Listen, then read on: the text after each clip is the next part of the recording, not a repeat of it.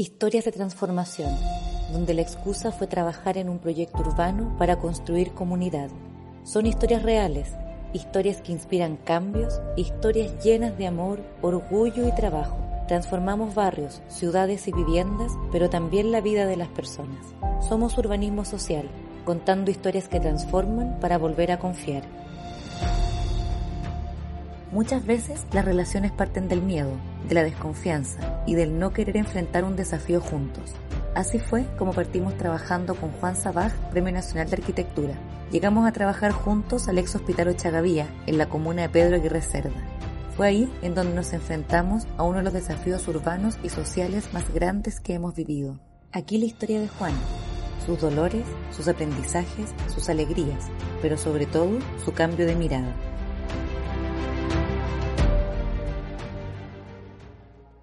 No era cualquier edificio, era un, edificio que era muy emblemático, no solamente para los vecinos, sino para Chile completo. Entonces, eh, consciente de que estos grandes desarrollos urbanos sobre la base de tomas no tenían infraestructura ni nada, decidió el gobierno eh, hacer un hospital y hacerlo en medio de la población como una manera del reconocimiento de la legitimidad de ese de ese sistema de, cómo se llegaba a la vivienda, pero al mismo tiempo también reconocer que ellos tenían los mismos derechos de acceso a los servicios que tienen el resto de los chilenos. Reflexión nació de, una reivindicación política y Allende entonces se entusiasma con la idea y ya no era el hospital más grande de Chile, sino que más grande de Sudamérica. La situación de la época meritaba actos audaces como eso. Hace lo que hace muchas veces el Estado, con una iniciativa que inicia, que no termina, lo abandona, lo deja ahí votado por muchísimos años pero era una espina clavada porque era demasiado grande para ocultar. Y entonces esta espina en el zapato hace que el Estado empiece a buscar soluciones y nunca la encontró, hasta que al final terminan licitando, lo compra una empresa y lo que hacen todas las empresas chilenas con grandes edificios, lo primero que piensa es supermercado, un mall, nadie piensa en otras alternativas, pero nadie tomaba en cuenta que Pedro y Reserva, a pesar de ser una comuna de alta centralidad, no hay ningún servicio público. No había farmacia, a duras penas había un retén y un por supuesto ningún centro de salud, eh, no había banco, supermercado, es una cosa bien impresionante. Por lo tanto, era una gran toma de terreno, se transformó en una, en una población, pasó a ser un barrio, y ahí se quedó, como un desarrollo urbano equilibrado. Bueno, toda la periferia de Santiago es igual. ¿Por qué comento esto? Porque los pobladores entraron en pie de guerra, y una guerra contra el Estado, en una posición muy militante, en las cuales ellos deciden que ellos no aceptan nada que no sea un hospital. Había un dolor profundo en la comunidad, una expectativa, un sueño y una promesa no cumplida, que si no se entendía de la manera correcta, este proyecto podría haber sido un gran fracaso. Bueno, en esas circunstancias, Megacentro llegó por otro lado, llegó buscando un desarrollo, un espacio de poder desarrollar un centro de odegaje y distribución en la zona centro-sur de Santiago. Y, y, y ellos durante mucho tiempo no, buscaban buenas localizaciones sobre la vía de hacer reciclaje. Y, ellos lo compran entonces para eso. Y entonces nos convidan a nosotros integrar. Pero yo casualmente conocí a la empresa propietaria anterior que no pudo, o sea, estuvo durante ocho años tratando de hacer un mall, con unos arquitectos argentinos, tremendos proyectos, qué sé yo, y se le venían encima los pobladores, nadie se hecho darles el permiso. Entonces, con esos antecedentes, yo le comenté a Hernán, le dije, mira, déjame, Estamos unos días para hacer unas averiguaciones, porque esto puede ser un cacho y la verdad las cosas, y esto es verdad, ¿eh? Eh, me dio una lata enorme. No nos habíamos metido todavía en los reciclajes, sino que este edificio que tampoco era tan atractivo, era, era grande, ¿no? altura muy de los años 70, recogía los estereotipos de la época, pero completamente fuera de lugar. Bueno, entonces se nos ocurrió, dijimos, bueno, averiguamos qué pasa y qué orilla tenemos. Y partimos a hablar con el director de obra. En esa reunión, el tipo nos contó la firma y dice, mira, es muy simple. 50 años la gente ahí tiene expectativas. Estas cosas que, que no son de ellas, sí son de ellos. Son parte de su paisaje, son tono urbano. Ellos vivieron y, nací, y se desarrollaron ahí. Han coexistido con esta infraestructura y con este, esta promesa no cumplida de tomarlos en cuenta. Y de repente que a esa misma gente se, se le ofrece algo tan potente como un hospital. Y, y entonces la promesa hay que cumplirla. Y la gente se traspasa por generaciones un sueño como ese. No es así nomás. Y eso es lo que había, había una expectativa no cumplida, había mentiras, habían maniobras disuasivas. Entonces nos dijo, mira, si ustedes no hacen algo con la gente, no lo toman en cuenta, no van a poder hacer nada. Le comunicamos a, a Megacentro que efectivamente había brilla, que había que involucrar a las comunidades, que si no, no había ni una posibilidad y que seguramente una reunión con la alcaldesa, esto, esto iba a ser explícito. Dijo, listo, ni un problema, lo hacemos. Eso es lo que hay que hacer. Nunca me ha tocado un, cliente así. ¿eh? Normalmente los clientes lo que andan buscando es buscar ahorro. Y en este caso, captó rápidamente Megacentro que la factibilidad de este proyecto tenía, tenía que encontrarla en la aceptación de parte de las comunidades. Trabajar de la mano con el municipio también fue toda una aventura. Construir confianzas para dar certezas y soluciones reales que permitieran construir vínculos para el futuro. Entre medio ocurrió una anécdota bien simpática porque nos tocó hablar con la alcaldesa, se armó una reunión y que nosotros le íbamos a echar el proyecto. Entramos a la reunión, para en la punta del, de la sala, así poco alta, casi gritando, me dice, otro que nos viene a, vender humo aquí, otro a hacer un molde. Les quiero advertir que aquí nosotros no vamos a aceptar ningún desarrollo que no tenga que ver con nuestras comunidades. No sé, de repente vi que se pusieron todos nerviosos los funcionarios, pero, pero alcaldesa, espérese un poquito, escúchelo nomás. Dice, deje que hable, que cuente lo que ellos van a hacer. Alcaldesa, colega, le ¿usted no se acuerda de mí? Yo la, nombré arquitecta honoraria. Juanito me dijo, me dio un abrazo y se le pasó el tiro, los dos minutos estaba muerto en la mesa. Impresionante, tenía un conocimiento, un conocimiento de la, de la gente increíble. Ahí le explicamos lo que, lo que estábamos haciendo y rápidamente echamos en tierra derecha y acordamos armar un proceso participativo previo, lo cual es muy importante, para poder incorporar en el proyecto, digamos, lo que la, lo que la gente quería. Y ahí partió el trabajo, un trabajo muy intenso, duró por lo menos seis meses, y que fue muy impactante. Yo, diría que un proceso del cual yo era bastante escéptico, sobre todo con las y que mucho prejuicio. Entonces dije yo, no, esto no es energía típica. Además tienen todo su sede en el barrio alto. como que no les creía. El secreto de la participación es ver al otro como un legítimo otro, en un espacio de encuentro que dignifica y que tiene como base el buen trato.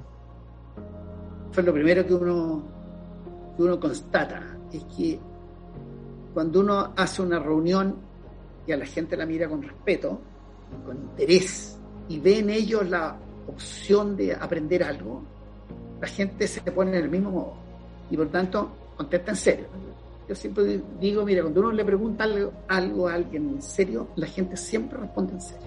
Entonces se armó una dinámica muy bonita, porque la gente empezó a decir cosas muy coherentes, muy reales. Primero, desde la declaración de principio. Mira, ¿por qué nos oponemos? Muy simple. Eh, ha estado aquí 40 años, somos parte de nuestro barrio, algo tenemos que decir. ¿Cómo, llegan ustedes que iban a hacer un desarrollo, por ejemplo, la gente que venía con el MOL, y, nosotros nos olvidamos los 40 años de promesas no cumplidas porque no nos hicieron algo para nosotros, y nosotros no vamos a los moles, tampoco vamos a los supermercados. Bueno, después de una, primera ronda de, este, de detectar los problemas, hicimos nosotros una propuesta. Y nos convían a un centro comunitario a poner a todas las comunidades de juntas de vecinos en la zona. Te confieso que habían 200 y tantas personas y tengo esta experiencia ahí en, exponer siempre me siento muy seguro, en general. Bueno, estaba nerviosísimo. Y entonces, de repente, está en la mitad de la exposición, una señora para una mano y me interrumpe. Es un silencio sepulcral, todo el mundo se pone nervioso.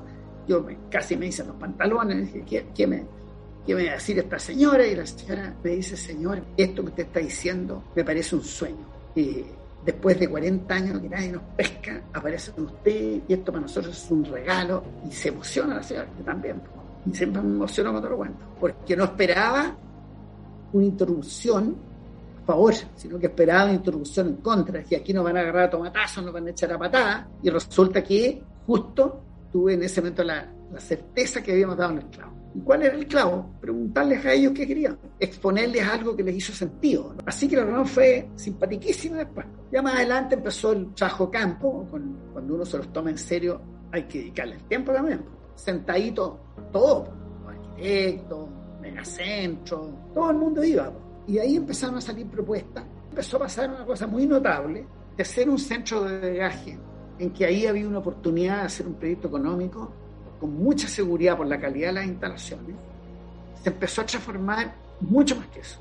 O sea, este es un ejemplo, yo diría que a través de la participación y las ideas de los vecinos, el proyecto cambió radicalmente sus objetivos y en su destino. El centro de eje pasó a ser un centro multifuncional, yo diría el primero así potente que se ha hecho en Chile.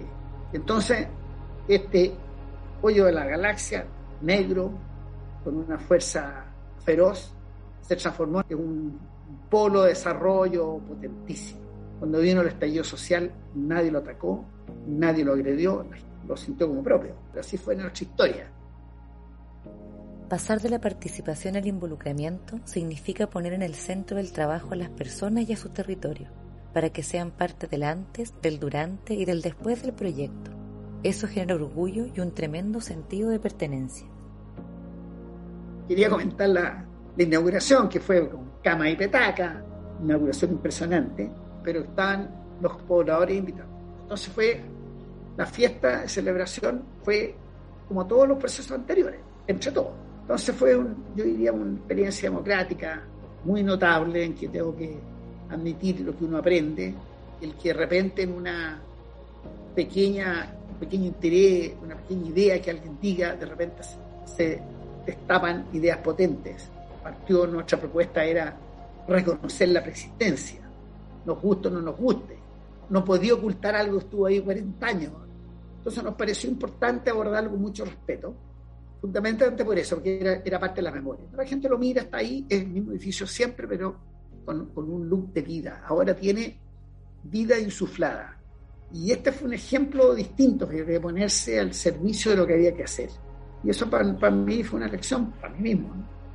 del partido siempre buscando una excusa para correrme, terminó siendo uno de los trabajos que más he querido y quiero en mi vida profesional, más satisfacciones.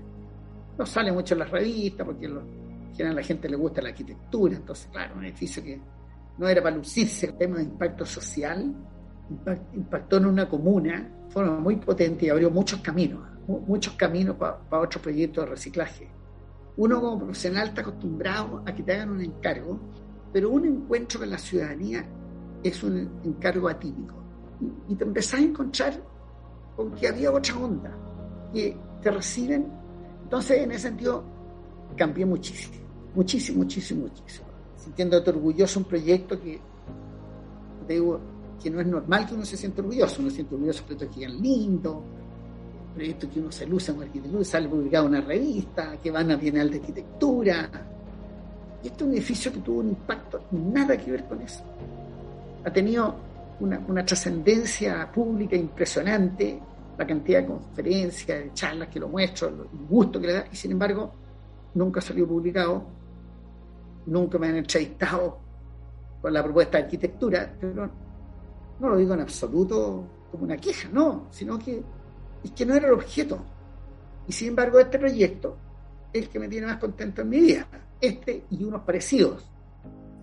Ochagavía marca un antes y un después, no solo para la comuna y sus habitantes, sino que también puso en valor la labor pública de los proyectos privados y relevó la importancia de la intervención social para el éxito de cualquier proyecto urbano. Las pérgolas de Carrascal en la comuna de Cerro Navia y Quinta Normal son también reflejo de querer hacer las cosas distintas. Hay que contar antes lo que ahí pasó. Eso era un basural un basural abandonado. No era que la gente botara basura, había un negocio de recibir basura. O sea, había un señor que se lo había tomado y que le cobraba a los camiones para botar basura. Y obviamente había un puente, un lugar que se juntaban tres comunas, un lugar emblemático, todo el mundo conoce el puente Carrascal, famoso. Fuimos a verlo y la verdad las cosas es que, es que siendo un lugar público, eh, y yo siempre cuando iba al aeropuerto veía todo este horror, horror del río, que esta vez sí lo tomamos con mucho entusiasmo porque dijimos, aquí esto es una cosa, un tema de responsabilidad de todos los chilenos. Pero con mucho escepticismo decir, ¿qué se puede hacer aquí? No, no, no, nadie sabía que existía eso, que, había una comunidad ahí. Así como en, como en el impacto era la preexistencia apropiada por los vecinos, aquí lo que había era una solicitud de demanda de una mirada al río desde, desde el barrio, desde el borde. No desde el oriente al poniente, no del gallo al aeropuerto, al aeropuerto, no en una obra para que un presidente le inaugure, te fijas, en una hora de kilómetros, sino que era una intervención puntual en una esquina de Santiago. Entonces nos apareció la idea que uno empieza a mirar otras cosas y aquí, ¿qué están pidiendo los pobladores? ¿Y qué es lo que quieren? Bueno, un lugar donde nosotros vamos a juntarnos. Y al final, lo único que querían, un lugar donde encontrarse. Y ahí nos apareció la idea de la perla. ¿Para qué? Para que la gente se junte y pase lo que tenga que pasar. Y eso es un lugar de encuentro y celebración. Otra dimensión del parque. Esto es el parque hacia la profundidad de la, de, la ciudad. Enganchar a los pobladores. Mira, si fueron simpáticas las reuniones, todo el mundo poniéndose la risa, cambio de gobierno, todos los acuerdos, nada, listo, terminado, por lo menos un año, cerrado, nadie podía entrar porque eh, el Estado no quería hacerse cargo del cuidado. Probablemente con mucha razón el funcionario tendría algunos requisitos que cumplir, pero como este país está todo escrito y todo legalizado y nadie sale una pata lo que está escrito, no hay audacia para nada. Lo que sí hubo, un hecho que había aquí no lo encontramos. Me lamento de que el país sea así. Logramos deschavarlo porque tiene guerra civil. Nos pidieron planos de fundaciones que no nos habían pedido antes. Créanme que el ingeniero que contratamos que nos asesorara era el mejor ingeniero de Chile. Los mejores eléctricos. Todo el mundo quería hacer las cosas bien, todo el mundo colaboró, todo el mundo puso. Bueno, la cuestión es que finalmente se logra inaugurar. Ni una semana duró otro plan público, con otro parque pensado de Oriente a Poniente, a lo largo del río. Y entonces todo lo que habíamos logrado, al día siguiente lo cierran, transformaron la instalación de faena, encontraron nada mejor que la instalación de faena de todo el desarrollo que hicieran debajo. Eh, eh, le encargan a un grupo de arquitectos eh, del ministerio que hiciera una propuesta, hacen una propuesta que obviamente se cargaron todo lo que está hecho, los mil y tantos millones de pesos que se habían puesto los privados para hacerlo, a la basura. Y los pobladores nunca pudieron usarlo, excepto el día de la inauguración. Fallarle a las comunidades después de haber unido voluntades y haber trabajado de manera articulada es un tremendo error que quiebra las confianzas y rompe los sueños de un barrio completo. Todo el esfuerzo de que en un minuto mundos que se acercan, el mundo profesional, el mundo de los pobladores, el mundo político, el mundo de los empresarios, y se hace algo en buena onda para que no dure nada, porque hubo alguien que tomó una decisión distinta y por lo tanto se tomó este, le encargan otro programa y en vez de partir de lo existente y sobre eso construir lo que falta, a morirse. Y bueno, ahí se hizo lo que pudo, no sé qué resultado va a ser, logramos al final pactar que al menos respetaran algo. Aquí también se da, esto no es, no es, solo, no es solo culpa de los políticos, sino que es de todos los que recibimos encargo. Es la mirada del encargo desde la propia conveniencia. Entonces, ¿qué, ¿por qué digo esto? Porque había unos programas, por ejemplo, yo sé que me voy, que me voy, a, echar unos enemigos arriba, pero a mí me gusta hablar de frente. Entonces, hay un programa que se llama, ¿cómo se llama este? 42K, que es una ciclovía, preciosa en la idea, una ciclovía para que una todo el borde del río, siempre el parque lineal, el borde de, las Condes hasta no sé, ah, qué lindo, recorriendo la ciudad. Pero ¿qué es lo que ocurre? Solo ese es el encargo una, vía que une de punta a punta. Entonces pasa por arriba de las plazas, pasa por arriba de los parques, pasa por arriba de las veredas, etcétera, etcétera. Uno pasa aquí en... Y entonces este 42K pasaba por el medio de este cuando hicimos el proyecto. Entonces, ¿qué creen que hicieron? Cuando nos muestran en el ministerio lo que estaban haciendo, por ahí el 42K, por el medio. Entonces, yo lo encuentro un proyecto fallido. Para mí es un insulto. Estas cosas no se pueden hacer sin participación. Y cuando hay participación, las obras tienen soberanía popular. Son, ¿Quién es el dueño? Los que participaron. Entonces, por primera vez, una obra pública importante, son 10.000 metros, y se hace una cosa para un barrio, para una vecina, para unos humildes pobladores, y no alcanzó a inaugurar, se lo habían quitado nuevo. Y ahora pasó a ser parte de un legado público que tiene 30 kilómetros de largo, pero que no tiene dueño.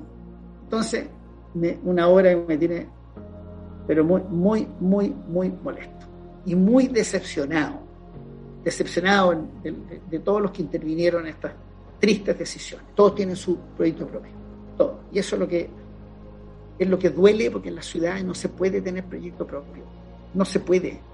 No puede un planificador sentado en el escritorio tomar decisiones para la vida de millones de personas. Historias que transforman Historias que vale la pena escuchar. Una producción de Fundación Urbanismo Social que trabaja poniendo en el centro a las personas para derribar la desigualdad de trato y la desconfianza en la ciudad.